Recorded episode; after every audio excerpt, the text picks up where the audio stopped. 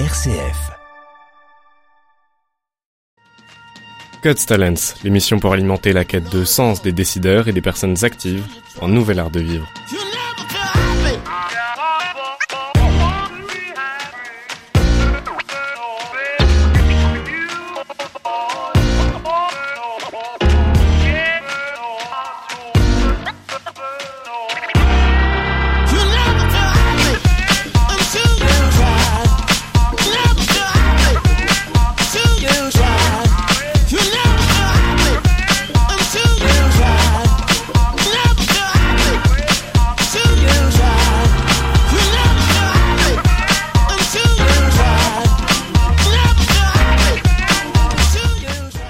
Voyage aujourd'hui dans le pays de la petite sirène, car nous sommes avec Sophie Dechaine. Bonjour.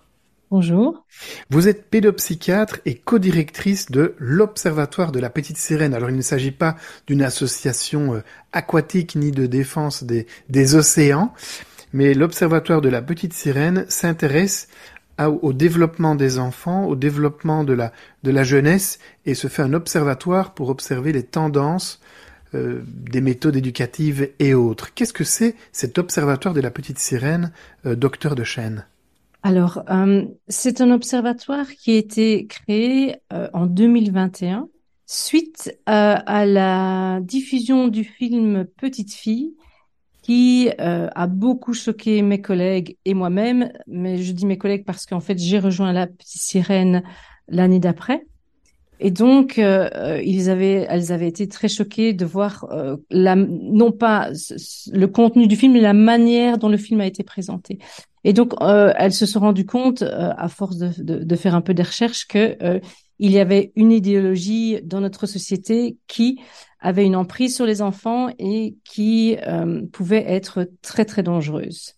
Et donc, euh, on s'est rendu compte un peu tout ensemble que euh, il y avait plusieurs idéologies euh, qui véhiculaient dans notre société, notamment à cause des réseaux sociaux, et qui mettaient en danger la santé, la santé à tous les niveaux d'ailleurs de nos enfants. Alors, ce film, La petite fille, que raconte-t-il et qu'est-ce qui est dérangeant dans la manière de raconter le film? Alors c'est un petit garçon qui dit vouloir être une petite fille et donc le film qui est plutôt un documentaire va suivre toute la progression de ce petit garçon qui se transforme entre guillemets en petite fille. Le, problème de ce documentaire, c'est que euh, euh, il, il, il, il, a un parti pris et que euh, il, euh, il, se positionne. Enfin, le, la personne qui a fait ce, ce film se positionne dans, du côté du transactivisme. Et donc, il y a des choses en nous, en tant que professionnels de la santé mentale, qui nous avaient fortement choqués. Qu'est-ce que c'est le transactivisme? Alors, le transactivisme, c'est donc c'est une, une, idéologie qui, qui, est très très toxique, euh, qui euh, qui fait croire aux enfants, aux adolescents, aux adultes aussi. Euh, mais donc, ce qui nous intéresse, c'est surtout les personnes vulnérables, hein, les enfants et les jeunes, jeunes adultes, qui fait croire que euh, le genre est différent du sexe, que à tout âge, on peut choisir son genre. Et donc, et que donc, donc vous avez par exemple en Belgique des transactivistes qui vont passer dans les écoles pour aller expliquer à des tout petits, hein, moi je n'ai connu euh, assez jeunes jusqu'à 6 ans, à partir de 6 ans, qui vont, vont leur expliquer que euh, s'ils ne se sentent pas bien dans leur corps et qu'ils sont une fille mais veulent devenir un garçon ou inversement, eh bien, euh, ils peuvent le dire à leurs parents qui les emmèneront voir des spécialistes. Attendez, vous êtes en train de dire qu'un enfant de 6 ans qui exprime euh, une idée comme cela est entraîné dans un parcours thérapeutique pour... Voilà, un, un parcours médical. Et donc, euh, alors il y a, y a, la théorie, il y a la pratique, mais donc euh, un enfant qui le dit à ses parents, qui, voulant être un parent bienveillant, va l'emmener voir des professionnels, ce qui me semble tout à fait logique, euh, et qui n'est pas au courant de, de, ce qui se passe dans la société, va va emmener son enfant vers un service euh, de, de transaffirmatif, hein, qu'on appelle transaffirmatif, et donc qui ne va pas questionner euh, ce, ce, cette volonté de l'enfant en, en, en, profondeur, et donc très vite un enfant de, de, de 6 ans, 7 ans à qui on dit qu'il peut changer de sexe, bah lui il le croit, hein, c'est un peu normal. et qui, qui maintient donc qui, qui est validé, cette volonté est validée par par son environnement adulte et c'est ce qu'on appelle une transition sociale. La transition sociale, c'est quand l'enfant est soutenu par les adultes dans, dans ce changement de, de genre. Euh, la majorité des enfants vont vont passer vers les, traitements euh, médicaux, c'est-à-dire vont prendre des bloqueurs de puberté euh, au début de la puberté, hein, donc quand il est euh, techniquement en tanneur 2, c'est-à-dire dès l'apparition des, des, changements sexuels secondaires, hein, les poils, les seins, etc. Et donc on les met sous bloqueur de puberté, et puis vers 16 ans, on va les mettre sous hormones croisées. Et ça évidemment, il n'y a pas de retour en arrière.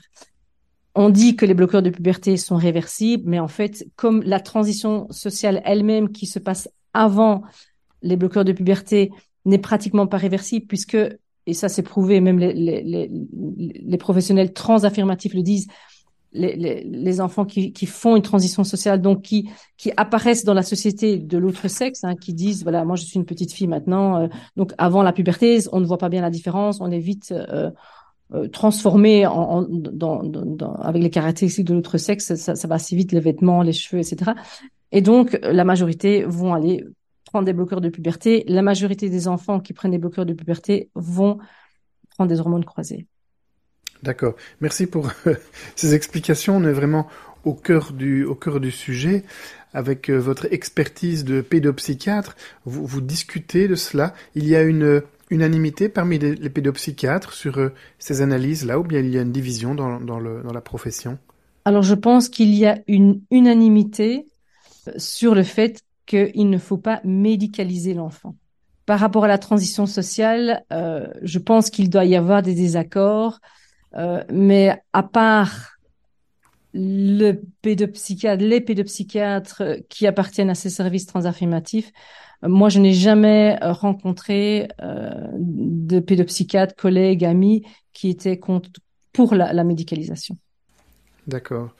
On est vraiment sur un, sur un vrai sujet. Alors votre observatoire, euh, la petite sirène, s'intéresse probablement à des grands sujets comme les parcours éducatifs dans les écoles dont on parle euh, régulièrement avec des manuels euh, spécifiques. Qu'en pensez-vous? Qu'en pensez tout court? Ça, ça dépend de quelle éducation on parle. Qu'est-ce que vous voulez dire par éducation? La, la, manière dont on éduque les enfants Il y a des. On parle beaucoup d'un manuel qui s'appelle Evras, porté mhm. par, par, certaines personnes, qui a tendance à se généraliser, qui semble porté par une majorité politique. On entend des voix qui s'y opposent. Qu'est-ce que c'est cet Evras et qu'en pensez? Alors, donc le, le guide Evras, euh, celui qui, qui euh, dont on a beaucoup parlé ces moments-ci, est en effet euh, imprégné de transactivisme, de cette idéologie que, que l'on combat. Euh, D'ailleurs, dans le guide, c'est très clair, hein, on propose aux enfants de se questionner sur son genre euh, euh dès l'âge de 5 ans, je pense, si je me trompe pas, dans, dans l'Evras. Et donc, euh, en posant la question, est-ce que vous vous sentez bien dans votre corps? Est-ce que vous pensez que vous êtes vraiment une, une, fille ou vraiment un garçon? Donc, donc, on retrouve ce, ce transactivisme dans l'Evras. Voilà qui nous met un petit peu dans, la perspective de, cet entretien que nous allons pouvoir passer ensemble. Euh, Sophie de Chêne, permettez-moi dans, cette émission de bah, m'intéresser un petit peu à votre propre enfance. Là, c'est moi qui pose la question de la pédopsychiatre. y a-t-il un, souvenir d'enfance qui nous permettrait de peut-être mieux vous connaître, vous comprendre aujourd'hui?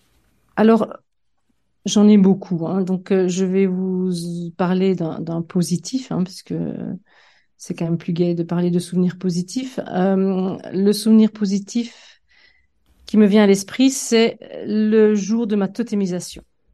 Ou plutôt le moment où j'ai entendu mon totem, parce que la nuit d'avant n'est pas toujours très agréable. Racontez-nous cela. Écoutez, quel est votre totem? C'est quoi votre totem? Laika. Donc L-A-I-K-A, qui est le premier animal qui a été euh, envoyé dans l'espace, le premier être vivant que c'est Pourquoi Alors aujourd'hui, quand vous relisez ce totem, est-ce qu'il a bien été choisi? Mais en fait, à l'époque, évidemment, c'était dans les années 80, donc il n'y avait pas moyen d'avoir une photo. On m'avait dit à l'époque c'était un, un, berger allemand. Donc j'étais contente. Maintenant, après, quand j'ai pu voir le, le, le, le, chien, je me suis rendu compte que c'était pas vraiment un berger allemand, mais, mais ça me convenait parce qu'en fait, le, mot en lui-même était joli, donc voilà, ça suffisait. Et alors, quelle émotion retenez-vous de, cette annonce? Mais c'était, particulier de, que, des gens se soient rassemblés pour décider d'un, totem qui, qui, me caractériserait. Je trouvais ça intéressant. Voilà. Euh. Vous pouvez un petit peu nous, nous décrire le lieu? C'était dans les bois, c'était une lisière d'un bois, c'était... C'était dans une clairière. Alors évidemment, comme pour tous les totems, euh, je me suis retrouvée à un moment donné dans un dans un cimetière. Alors je me souviens, j'étais accompagnée d'une autre euh, d'une autre guide euh, et on était tous les deux toutes les deux dans le cimetière. Je ne sais plus ce qu'on nous a fait faire évidemment, mais, mais je n'avais pas eu tellement peur en fait. Mais je me souviens que j'étais fatiguée parce que ça va durer une bonne partie de la nuit et que j'aurais vraiment préféré être dans dans dans mon lit. ça, je m'en souviens bien. Donc j'étais quand même contente que ça se finisse. C'est ça. Vous avez fait vos études euh, dans quelle région, en fait? D'où êtes-vous originaire? Donc, j'ai fait mes études euh, de primaire dans un petit village euh, qui s'appelait Fontain, enfin, qui s'appelle d'ailleurs toujours Fontain, dans l'école communale, et mes études secondaires aux Dames de l'instruction chrétienne à Liège. D'accord, en plein cœur de la ville. En plein cœur de la ville. Vous êtes passé de la campagne. Oui, vous êtes près du, près du carré. Près du carré. Alors, pour nos auditeurs qui ne savent pas ce qu'est le carré, qu'est-ce le carré? Le carré, c'est un endroit où les gens s'amusent et boivent beaucoup. c'est le je, carré. Je le dirais comme ça. le carré. Très bien. Merci beaucoup. On se retrouve après notre première pause musicale. Écoutons Francis Cabrel, Petite Marie. Petite Marie, je parle de toi parce qu'avec ta petite voix, tes petites manies, tu as versé sur ma vie des milliers de roses. Petite furie, je me bats pour toi, pour que dans dix mille ans de ça, on se retrouve à l'abri. Sous un ciel aussi joli que des milliers de roses. Je viens du ciel et les étoiles entre elles ne parlent que de toi d'un musicien qui fait jouer ses mains sur un morceau de bois, de leur amour plus bleu que le ciel autour.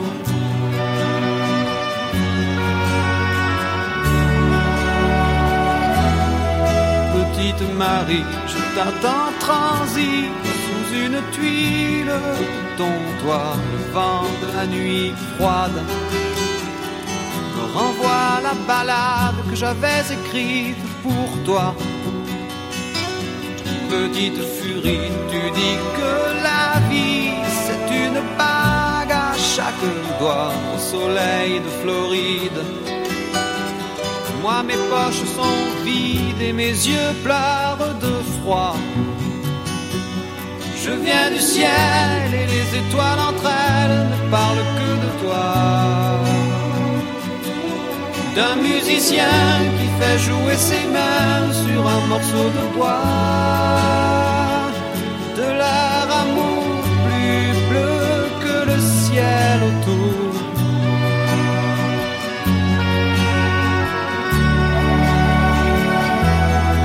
Dans la pénombre de ta rue, petite Marie, m'entends-tu? Je n'attends plus que toi partir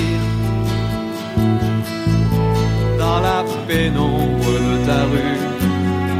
Petite Marie, m'entends-tu? Je n'attends plus que toi pour partir. Je viens du ciel et les étoiles entre elles parlent que de toi. C'est un musicien qui fait jouer ses mains un morceau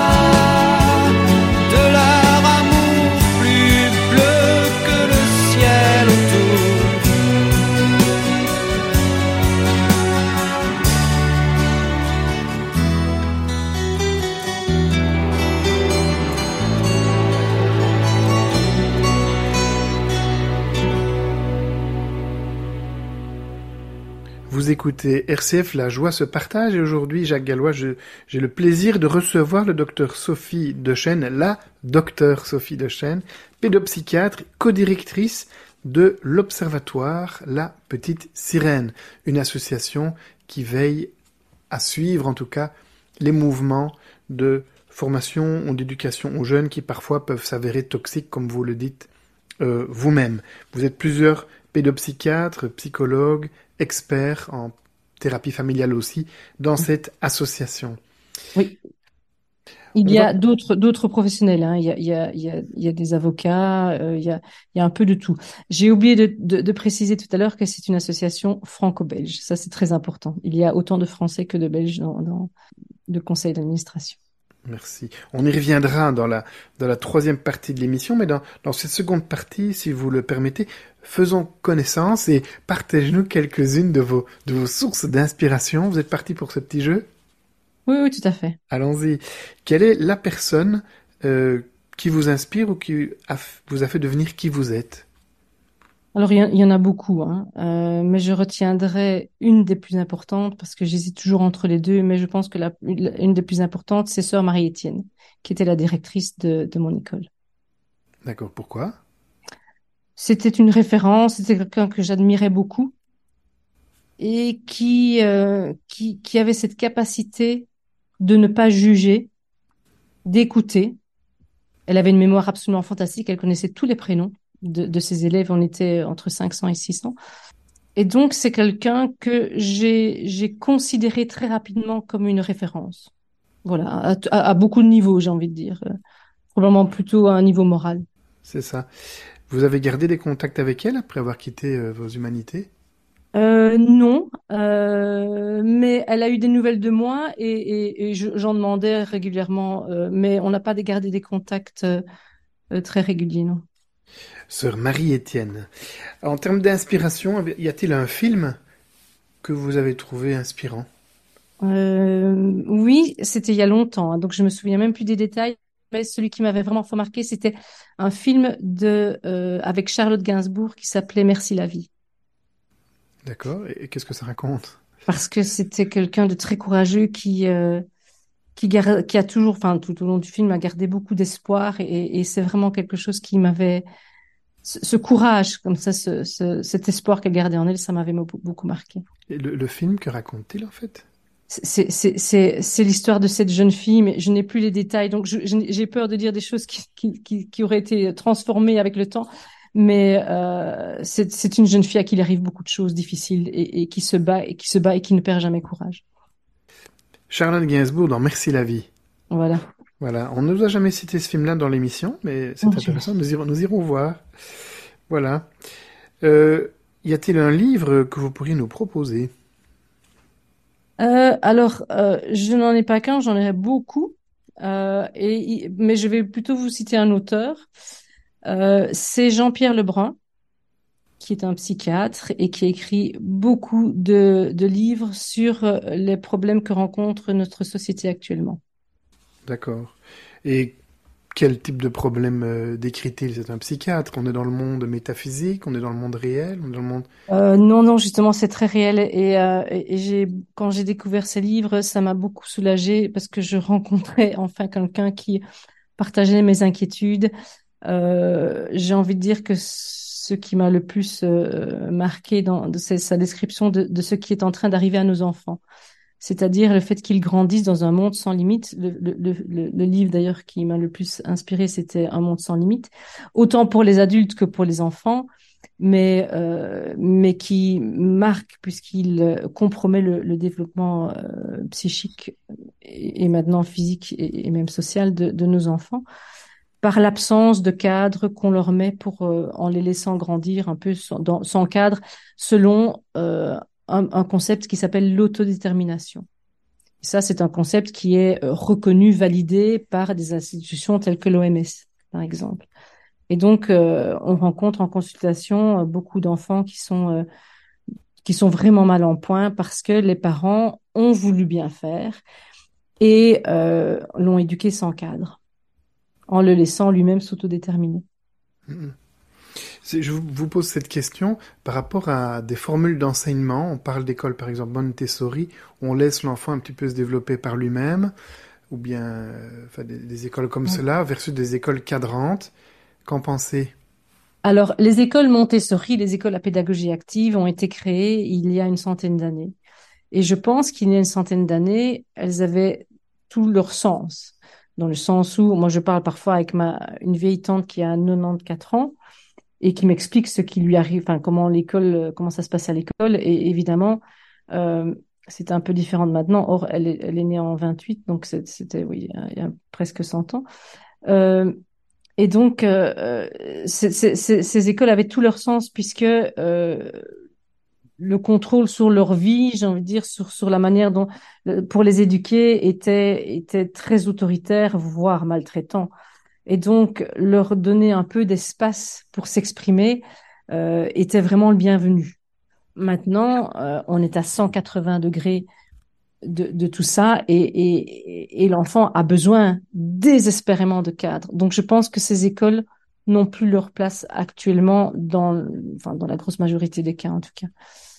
D'accord, ben votre avis, euh, votre avis était intéressant. Je ne sais pas ce qu'en pensent nos auditeurs. Ils pourront réagir sur notre page, notre page Facebook.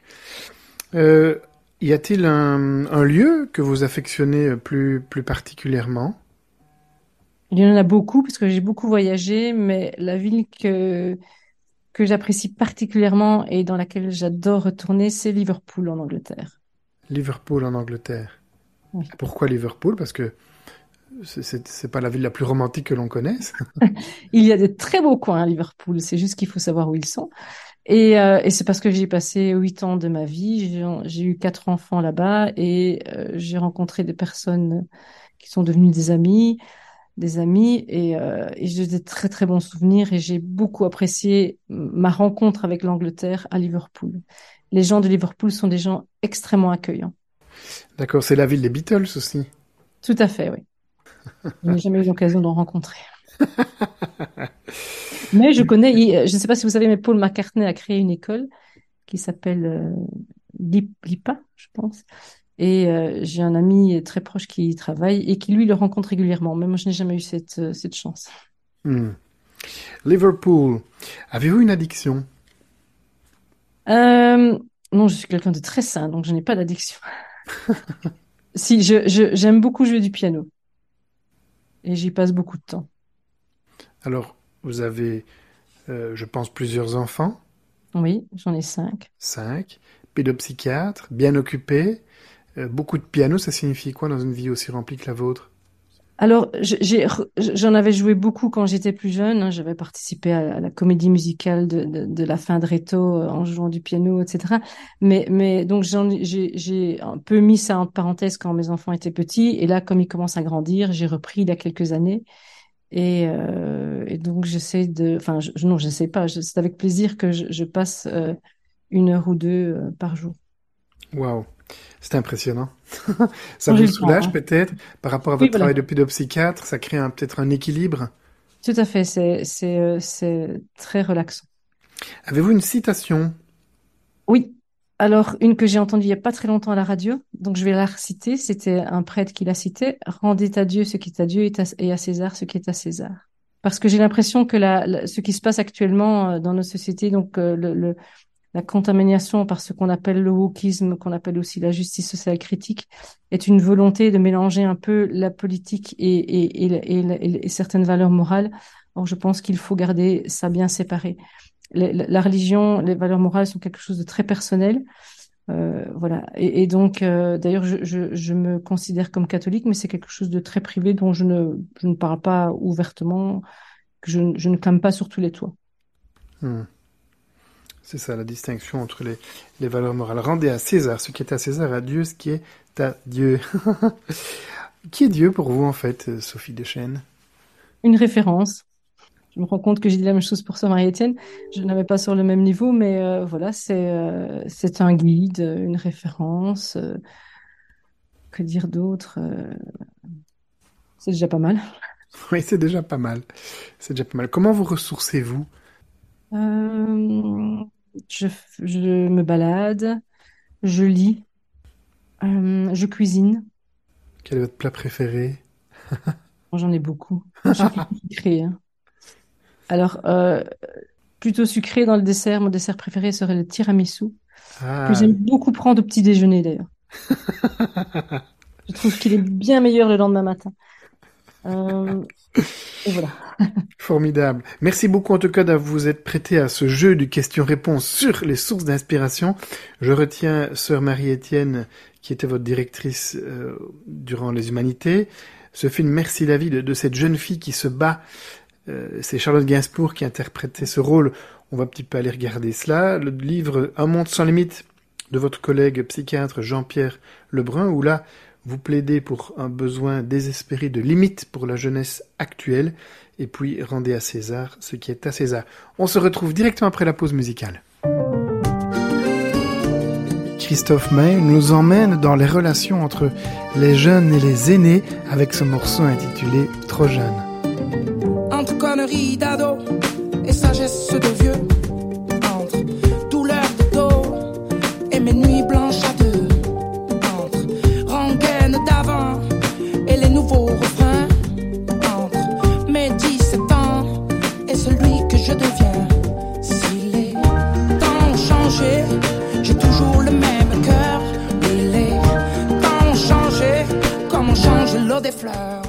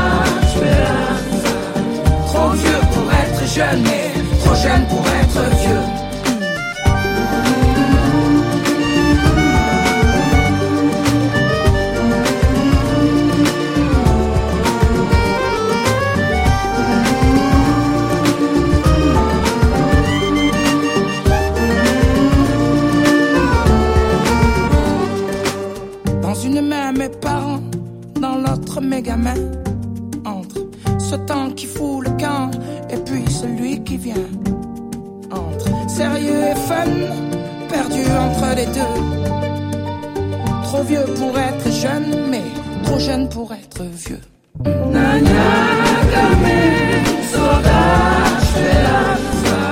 Trop vieux pour être jeune, trop vieux pour être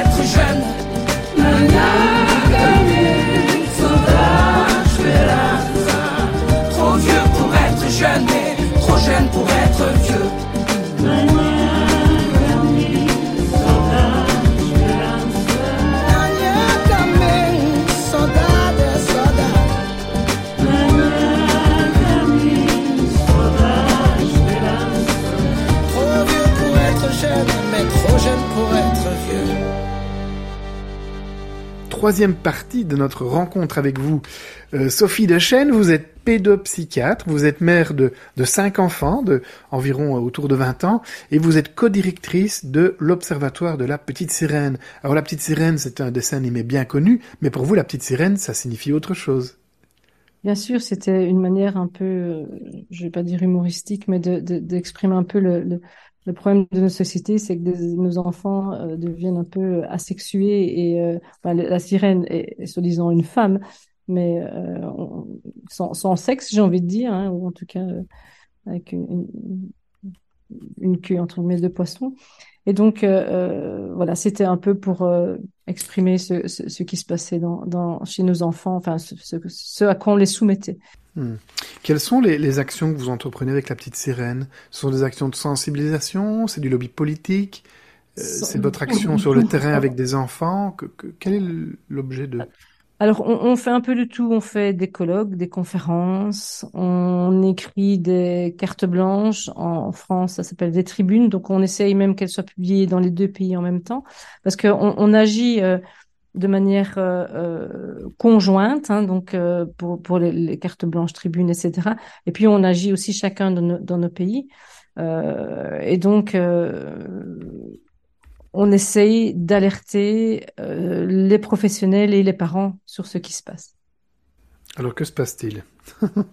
Parce que ce qui se passe, c'est ce que je vous ai expliqué tout à l'heure, donc qu'on qu entraîne les enfants et leurs parents vers un chemin à vie et mal dans leur peau parce que euh, vous savez quand on, on, on, prend des bloqueurs et puis qu'on prend des euh, des hormones, il, se passe beaucoup de choses dans le corps physique, dans le dans, dans le psychisme et d'un point de vue social aussi. Donc ce sont des, des et tout ça est irréversible avec euh, par exemple, on pourrait très bien se retrouver à l'âge adulte, enfin très fréquemment d'ailleurs pour ces gens, sans capacité à recevoir du à, à ressentir du plaisir sexuel en étant euh, stérile à vie, euh, avec des organes génitaux qui seront donc immatures, voire transformés de manière pas toujours très très très réussie en, en, sexe de, du sexe opposé. Donc c'est énorme ce qu'il se passe. Hein. Tout ça sur un malentendu. Enfin c'est pas un malentendu dans le sens où vous avez des transactivistes qui qui veulent qui veulent provoquer ce, ce genre de de transformation et donc, euh, mais il suffit que les parents ne soient pas au courant de ce qui se passe pour très innocemment emmener leur enfant dans un service transaffirmatif. Et ça, c'est une catastrophe.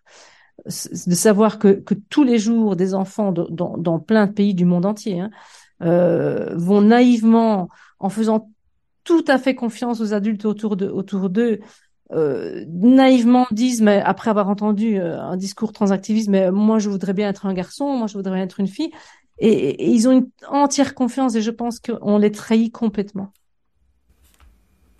Hmm.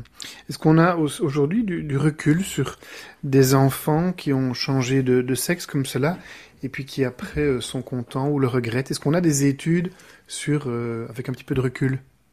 Alors, il y a, beaucoup d'études, mais malheureusement, il y en a peu qui étudient les effets à très long terme. Alors, comme avant, il y a, il y a, quand même, il y a 20 ans d'ici, etc., il y avait très, très peu de gens qui se transformaient en, personnes de l'autre sexe. Et, ces gens-là pouvaient être euh, soulagés par ce changement. Attention, on n'est pas en train de dire que le, les, les, les, personnes trans n'existent pas. Je parle vraiment simplement de ce transactivisme, de cette idéologie. Et donc, euh, on sait qu'il y a énormément de détransitionneurs et ça commence seulement à arriver parce qu'en fait, jusque récemment, ils se taisaient. Ils se taisaient parce que pour eux, c'est simplement une adolescence ou une enfance qui a mal tourné. Donc, ce sont des mauvais souvenirs pour eux. Et quand on les retrouve, vous en avez quelques-uns qui, euh, qui, veulent médiatiser leur histoire, mais beaucoup, beaucoup veulent l'oublier et passer à autre chose. Et surtout, quand ils sortent de, de, de, ce transactivisme, ils sont attaqués par les transactivistes, par, par les gens qui, qui refusent évidemment qu'ils sortent de, ce cercle. Et donc, euh, ils sont beaucoup attaqués sur les réseaux sociaux. Vous êtes euh, pédopsychiatre, donc vous êtes comme une experte en, en, médicaments, en traitement médicamenteux. Forcément, à qui profite euh, ce genre de manœuvre Peut-être à certains groupes pharmaceutiques. Pouvez-vous un petit peu nous en parler? Y a-t-il des groupes qui sont plus à la pointe sur ce genre de thématique? Je ne pense pas qu'il y ait, euh, je ne vais pas citer de nom de firmes pharmaceutiques, mais c'est clair que euh, pour eux, c'est, c'est, je m'excuse d'utiliser ce mot, du pain béni, parce que ce sont des patients à vie avec des traitements qui coûtent extrêmement cher et, donc euh, et ce sont pas des traitements entre guillemets compliqués, ce sont des hormones qui existent déjà. On donne des bloqueurs de puberté aux pubertés précoces, on donne des, hormones à certaines personnes qui en étant nées avec euh, des problèmes à ce niveau-là ont besoin d'hormones. Donc ce sont ce sont des médicaments qui existent déjà, qui sont facilement euh, accessibles et, qui coûte très cher. Donc pour eux, c'est vraiment c'est euh, formidable. Alors quand vous dites que ça coûte très cher, donc euh, un enfant demande à, à ses parents pour euh, changer de sexe, donc euh, de, de 8 ans ou de 10 ans à, à 20 ans, c'est les parents qui vont payer. ça coûte combien? Ça coûte combien par, par médicament, par jour, par semaine? Je, n'ai pas de, de, de prix parce que ça varie évidemment de, en fonction de l'hormone. Parce que si vous êtes une fille, vous devez prendre la testostérone. Si vous êtes un garçon, vous devez prendre de, l'œstrogène. L'œstrogène, ça coûte rien du tout. Par contre, des bloqueurs de puberté, ça c'est encore autre chose. Mais on parle dans certains cas de plusieurs centaines d'euros par mois. Donc euh, ça peut être quand même très cher. Mais, je ne vais rien vous de... la, testostérone se peut c'est en injection donc il faut déjà pouvoir se faire des injections etc donc euh, euh, par contre les oestrogènes ça évidemment c'est moins cher mais c'est à vie. Donc euh, c'est quand même c'est quand même conséquent. Pour les firmes pharmaceutiques évidemment c'est c'est très intéressant. Ok. Et donc les, les les les œstrogènes injectés ou les œstrogènes pris sont-ils source de cancer? Y a-t-il des analyses scientifiques faites sur ces, mécanismes chimiques? Alors oui, il y a des analyses qui, qui, apparaissent, enfin des études qui apparaissent de plus en plus. Ce qu'il y a, c'est donc vous avez les hommes qui prennent des hormones de femmes vont avoir plus de risques d'avoir des cancers de femmes, hein, par exemple des cancers du sein, par exemple. Et donc, et comme ces hommes ne sont pas, s'ils restent masculins sur leur sur leur carte d'identité, ils ne vont pas être alertés de, pour faire des dépistages, etc. Donc il y, a ce côté-là. Euh, mais il n'y a pas que les cancers, il y a d'autres problèmes cardiovasculaires et autres qui euh, qui augmentent le risque de, de, de complications physiques. Il y a, d'autres choses. Hein. Les bloqueurs de puberté provoquent de l'ostéoporose qui est irréversible, donc ça veut dire des fractures euh, régulières et enfin tous les problèmes liés à l'ostéoporose et des douleurs, etc. Et ça, c'est irréversible et, euh, c'est un handicap à vie. Hmm. Oui, c'est un petit peu particulier quand même. Et donc, euh, vous, vous le décrivez en tout cas comme un, comme un élément euh, qui, qui fait peur. Or, les personnes qui, les transactivistes, eux, ont un discours probablement et certainement opposé au vôtre. Quels sont les arguments principaux que eux mettent en avant pour susciter euh, ces changements de genre alors, euh, donc moi, je parle vraiment d'un point de vue médical, hein. alors, alors que c'est vraiment le, discours médical qui est confronté à un discours idéologique. Euh, les transactivistes vont prôner l'autodétermination. Donc, l'enfant peut choisir. Donc, les libertés des enfants ont tellement, se sont tellement élargies dans des dimensions qui font que les enfants vont mal déjà. Mais donc euh, ça, on est à un autre niveau dans le fait de déterminer son genre et déterminer après son sexe physique, puisque euh, on prône les, médicaments et les opérations. Hmm. On pourrait peut-être dire que c'est l'apogée euh, de la pensée des Lumières qui ont plaidé la liberté nécessaire, liberté, à une certaine époque où elle était un peu bridée. Je, préfère parler d'une dérive. Et je pense que si, si les gens, ces gens-là pouvaient être encore vivants là maintenant, ils, ils, auraient un discours tout autre et euh, des fois, je, regrette, notamment par rapport euh, aux enfants. Euh, on cite souvent Françoise Dolto, qui en effet a révolutionné un peu la, psychologie de l'enfant, en, rappelant, j'ai envie de dire, à tout le monde que c'était des êtres humains et, qu'ils avaient aussi des besoins et, et, qu'il devait être entendu, etc. Donc, mais, mais, mais on est allé tellement trop loin et, souvent on la cite et, j'aimerais tellement qu'elle soit là pour euh, remettre l'église au milieu du village, mais malheureusement ce n'est pas possible.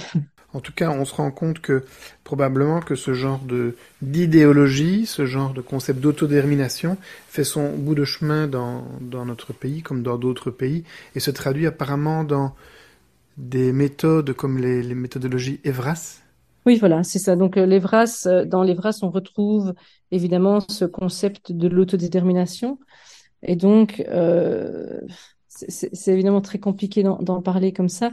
Mais euh, donc, c'est pour ça que l'Evras que l'on veut euh, utiliser, que le gouvernement veut valider pour utiliser dans, les, dans toutes les écoles, est vraiment très problématique. Il est empreint d'idéologie donc transactiviste d'abord, et puis cette autodétermination euh, euh, fait que euh, les, acteurs de terrain qui, qui, qui donneraient les comme éducation à la vie relationnelle, affective et sexuelle doivent répondre à toutes les questions de l'enfant. Donc, il n'y a plus de limites, il n'y a plus d'interdits.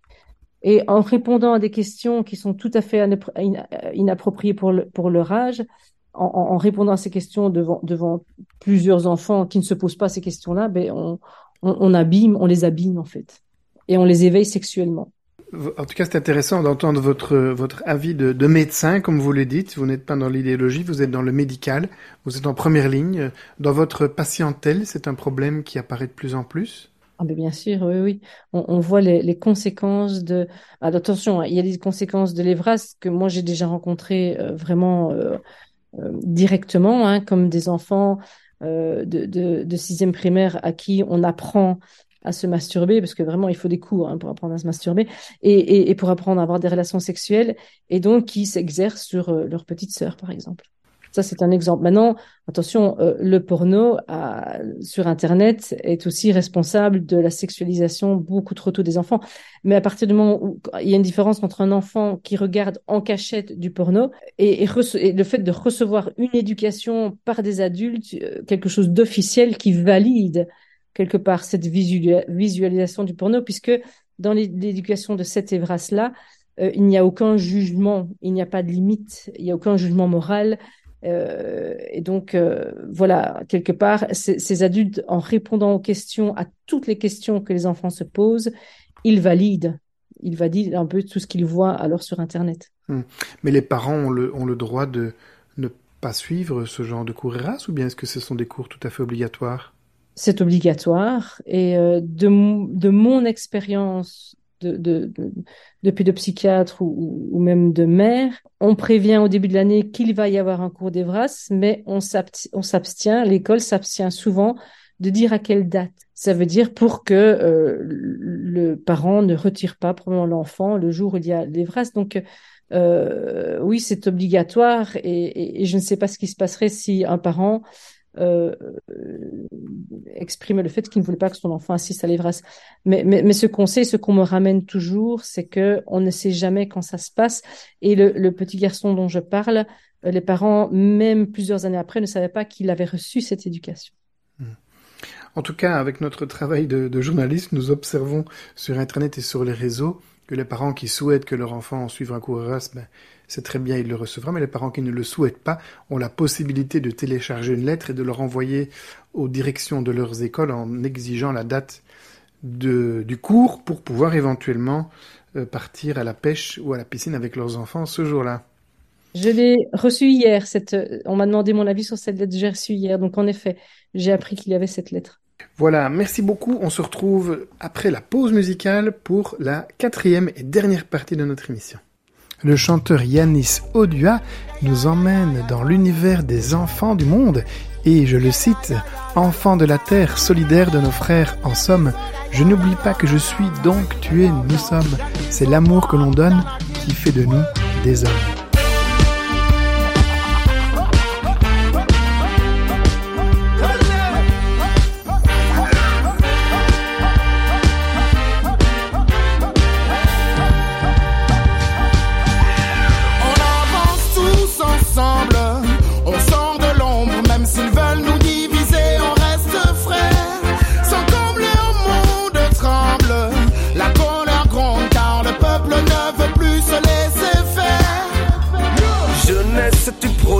Tu veux te faire entendre. Leur modèle, tu contestes, tu as des rêves à défendre. De l'étrange qui dérange, il y a tant à apprendre. La richesse est dans l'échange, l'essentiel n'est pas à vendre.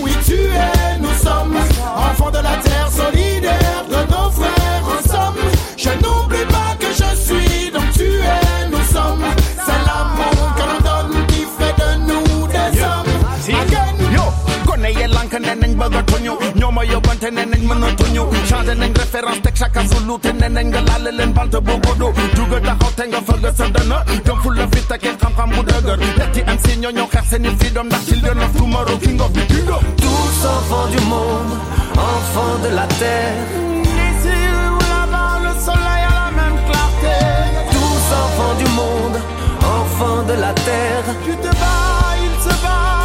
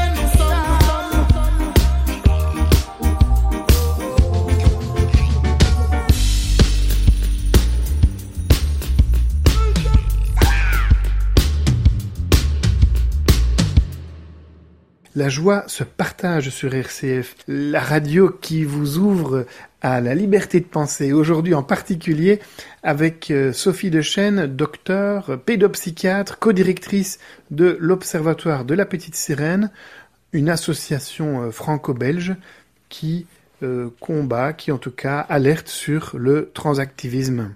Euh, Sophie Dechaine, cette association est privée, elle est, elle est financée par des moyens publics? Non, elle n'est absolument pas financée par des moyens publics. D'ailleurs, nous sommes à la recherche de fonds parce que euh, c'est évidemment très chronophage et on a besoin de beaucoup d'aide euh, pour nous aider à fonctionner. Donc, euh, non, c'est complètement privé. D'accord. Alors de, de quoi avez-vous besoin? D'argent. Pourquoi faire? Pour faire euh, du secrétariat, de la comptabilité, pour nos voyages, pour avoir du temps de préparer euh, ces colloques, ces conférences, euh, ces, ces études. On fait des études scientifiques. On, on ne fait pas que des cartes blanches, mais, mais on fait aussi des études scientifiques, des articles scientifiques. Et donc tout ça euh, nous demande beaucoup de temps et d'argent. D'accord. Combien? On a, on, on- a des, on a fait des business plans, mais euh, j'ai envie de dire plus on en aura, plus on pourra faire de choses en fait. Donc euh, je, n'ai pas de, de montant, euh, mais tous les montants sont les bienvenus et euh, plus plus on, on pourra nous aider, alors plus on pourra avancer. J'ai oublié de mentionner dans dans euh, dans le coût de, de, de notre association les, les procès qu'on a dû faire, notamment contre des, euh, des sites pirates. On a aussi beaucoup de frais d'avocats. D'accord. Pourquoi n'êtes-vous pas financé par euh, les fonds publics? Il y en a pourtant beaucoup des fonds publics. Euh, ni en France ni en Belgique, nous n'avons trouvé de fonds publics euh, qui, étaient prêts à nous financer. D'accord. Comment nos auditeurs qui sont éventuellement intéressés par votre cause pourraient trouver les informations? Sur notre site Observatoire La Petite Sirène, il faut faire attention de ne plus tomber sur les, les sites pirates. Je ne sais pas s'ils sont maintenant complètement retirés. Euh, ou alors sur euh, LOASO. Donc c'est une, c'est un site qui euh, qui permet de verser de l'argent à des associations. C'est LOASO. Et Hello, donc, H-E-2-L-O, ASSO. Oui. Voilà, et H-E-2-L-O-A-S-S-O. Et donc, euh, c'est très facile de trouver euh, l'onglet qui permet de verser de l'argent à l'Observatoire de la Petite Sirène. Sinon, il y a toujours moyen de nous contacter.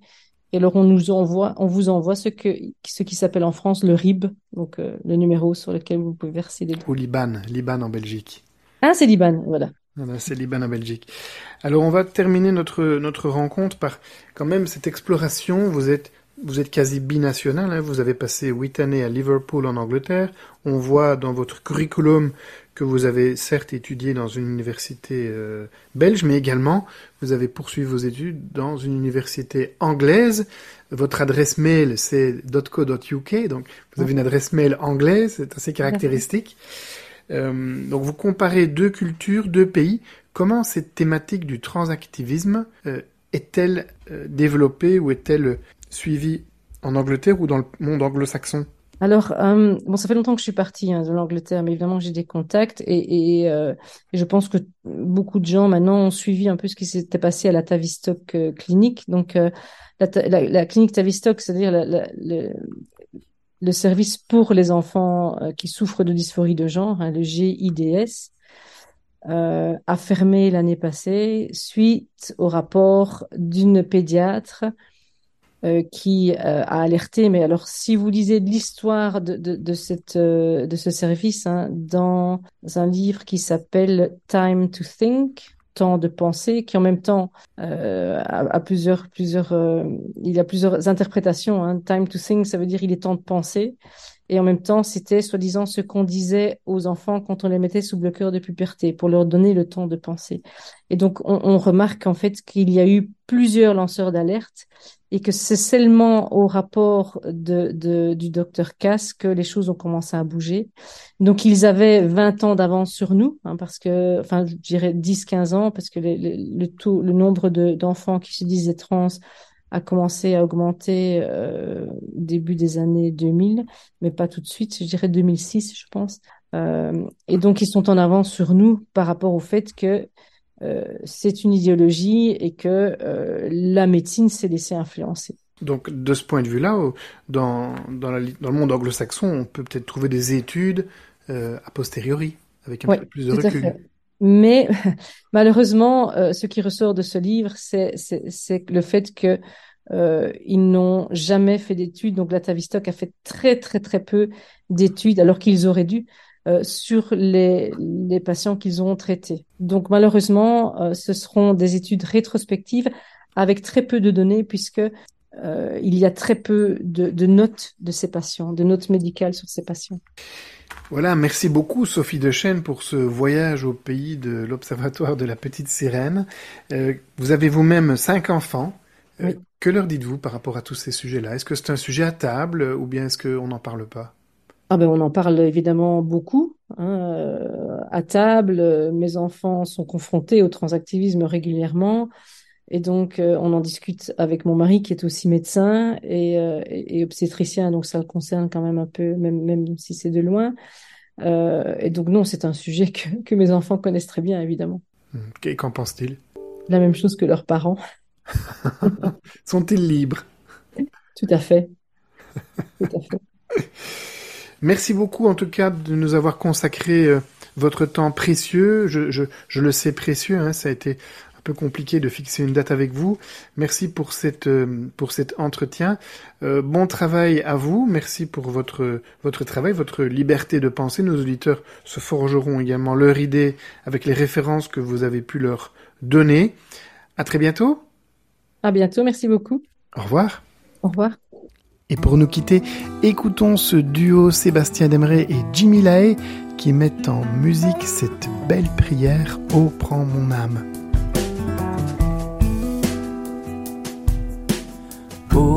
Prends mon âme, prends-la Seigneur, et que ta flamme brûle en mon cœur.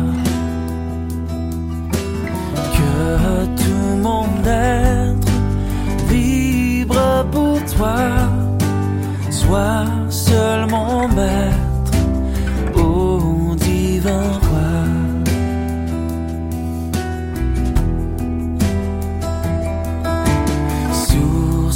de vie, de paix d'amour. Vers toi je crie, la nuit, le jour. Entends ma plainte, sois mon soutien. Calme ma crainte, toi mon seul.